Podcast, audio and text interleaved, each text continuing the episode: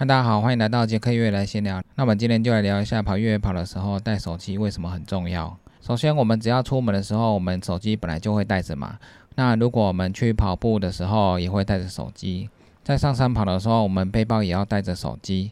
当然，手机最主要的作用就是在你上山的时候，这个山区不管你有没有去过，你要先下载离线地图。那你知道你今天跑的路线大概是从哪里到哪里？如果如果这地方你有去过的话，那可能你太久没去，它地形会变化，那你就可以靠离线地图来帮你确认一下。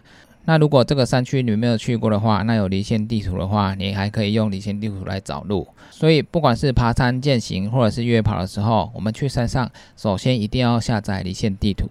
现在网络上也有很多人放去过的地区，它的离线地图，我们就下载这个离线地图。那在山区的时候，我们需要用的时候，我们就用得到。顺便跟大家讲一下，你上山前你的事先规划一定要规划好。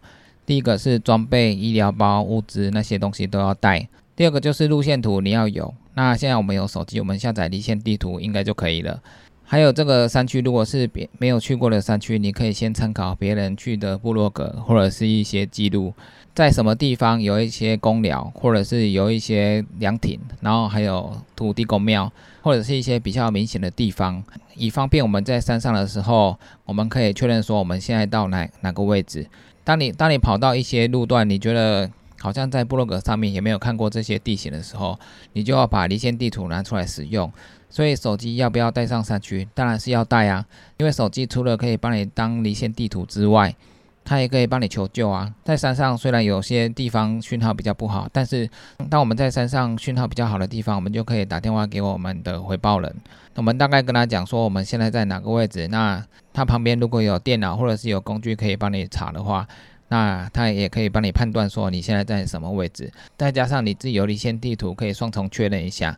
虽然电子设备可能在山区会有点漂移，但是我们还是可以当做一个参考。带手机最重要的就是这一点。那第二个就是你带手机的时候，或者是你有带手表的时候，那一开始上山我们就要记录里程，我们可以判断说我们现在走的距离大概是多远。那多远的时候，大概在我们离线地图的什么地方？这也是可以当做一个判断的参考。而且你当你跑完的时候，你的手机还有手表都可以帮你记录整段的路线，还有整段爬升的高度大概是多少。如果我们今天跑三十公里的话，那爬升有到三千的话，那表示说这段路真的是很陡。那回去可以参考一下，我们走在哪一些路段的时候，速度是非常慢或者是非常快的。还有路线可以辅助你，让你参考一下什么地方我们可以切下山路，赶快回到公路上。那这个也是很重要的。当然是先规划我们今天要去的地方，你要有一些概念，再加上手机路线离线地图的辅助，这样比较能够确保我们在山区行走的时候比较不会走失。那我们手机在一开始最重要的就是记录路线还有里程。那第二个就是拍照，拍照当然很重要。我们出发从哪里开始？先拍一个照。到达山顶有漂亮的景点的时候，我们还是要拍照。如果今天山顶是白墙的话，我们一样是拍照。拍照除了可以拍风景之外，还可以帮你记录一下你在这个地点的时候，大概是大概的时间是多少。因为照片上面都会有记录点嘛，所以你拍这张照片的时候，大概是早上还是下午，上面都有时间可以看。在山上，比如说遇到鹿还有山枪，那这个比较在这个在山上的时候比较少见。这那这时候我们可以也可以拍照记录起来。山上如果有神木的话，我们也可以拍照。所以越野跑的时候带手机真的非常重要。就是有拍照之后，有拍照之后你就有一个记录。下山之后我们就可以赶快打卡，然后放一些照片上去。大家除了知道你今天有上山之外，还可以知道最近那边的路况大概是怎么样，上面有没有芒花季或者杂草多不多，这些都是给大家参考的依据。而且我们现在不管去什么地方，我们都会带着手机嘛，去旅游或者去登山健行都会拍照打卡。当然，越野跑除了拍照打卡之外，最重要的就是离线地图你要下载，而且你要会用。之前我在意大利的巨人之旅的时候。离线地图就扮演一个很重要的角色，因为那时候我已经走了两百多公里的时候，那我从山上明明就看到山下有小镇了，那我觉得应该也，我觉得应该也快到补站的时候，但是就是走很远，一直在山上绕来绕去，一直走不到城镇。后来还好我有下载离线地图，我拿离线地图出来定位看，才知道我现在的位置离城镇大概还有几公里，这样我们才有目标。因为那时候在山上走很久，都一直看到小镇，但一直走不到小镇。小镇之后的小镇在小镇，所以你没有一个明确的目标的时候，当你已经跑两百多 K 的时候，你就会觉得很累。所以那时候把 GPS 拿出来使用的时候，你大概就知道说还剩五六公里，这样有一个明确的目标，我们就会有动力继续往前进。在意大利的三百多 K 的时候，我也是有带手机，但是手机的电池没办法撑那么久，所以它的转换包里面，巨人之里的转换包就是你每到一个补站。你修你使用你的转换包之后，你一离开补站，他就把你的转换包送到下一个补站。所以我在我在转换包里面放了好几颗充电池，每到补站休息的时候，我就帮我的手机充电，不然手机的电池一般可能撑不到一天，然后就没电了。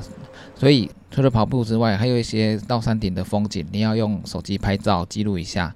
啊，但是电池没办法撑那么多天。后来虽然第二天、第三天我都有持续在充电。但是后来因为太累了，太累到补站的时候，你直接就吃完补给，然后就睡着了，所以手机手机也忘了充电。后面再遇上下雨的天气，手机也根本就拿不出来。因为有时候山上太冷，或者是下雨的天气，你根本不想拿手机出来拍照，所以有些风景没有拍到，我觉得蛮可惜的。因为在这个意大利的巨人之旅三百多 K 的旅程上，它有很多照片都是很漂亮的。手机扮演很重要的角色。如果你沿途都有记录的时候，等你比赛完之后，你可以慢慢回忆你当时经过的地方的一些风景，还有一些天气状况，还有一些路段。因为这个比赛长达三百三十 K，所以跑到第三天、第四天的时候，你身体已经很疲惫了。那时候如果手机有电，你还可以持续的拍照的话，那是非常不错的。因为后面的路段除你除了赶路之外，你只剩下疲惫，所以回来之后你再拍照片，你就会觉得说，当初在路段上没有多拍一些，确实有点可惜。但是没办法，因为身体已经太疲劳了，连手机就算有电也不想拿出来拍照。玩白朗峰也是一样，一百七十 K 的距离，如果都有持续在拍照的话，那是一个不错的回忆。而且你的手机可以随时随地在有讯号的地方就可以查阅主办单位有没有新的官方的变动消息。因为有时候如果台风或者是下雨下大雪的话，主办单位可能会宣布停赛。虽然如果有重大消息，主办单位都会在补站宣布说，因为下雨或下大雪的关系，或者是路塌方的关系，所以比赛终止。那你到补站的时候，工作人员就会把你拦下来。所以带手机到山上真的是非常重要。你手机你放放在你的越野包里面，它也不碍事，需要的时候就拿出来看。那你要做好防雨的工作。手机有时候在下雨的时候，它真的不好滑，因为手机的表面它太湿滑了，所以有时候你根本滑不动。或者是天气太冷的时候，如果有戴手套，那你滑手机的话，它的效果就会能力降低。所以下雨或下雪，你在滑手机的时候有自己痛苦的地方在那里。下雨的时候，表面都是水的话，滑不动。第二个，你要把它擦干，等很久。那如果你有戴防水套的话，就会比较好一点。如果下雪的话，表示天气很冷嘛，那表示你的手机如果不放在保温的地方，很快就会没电了。所以下雪的痛苦就是手机要保温好，不然很快就会没电。第二个。要滑手机，你要先把手套先脱下来，这样比较好滑，但是又会很冷，所以下雨跟下雪在滑手机有很多痛苦的地方。带手机最重要的还是在上山前先下载离线地图，把你今天要跑的路线先规划好。到山上的话，如果有任何的迷失或者是不确定的方向，要拿出来确认。还有，为什么还没到达补给站，也要拿出来确认，增加自己的目标信心。拍照记录一下走过的地方的美好风景，还有比赛完之后，你可以看看你那时候经过的那些路段是怎么样的。那你后面要写心得的话，也有照片。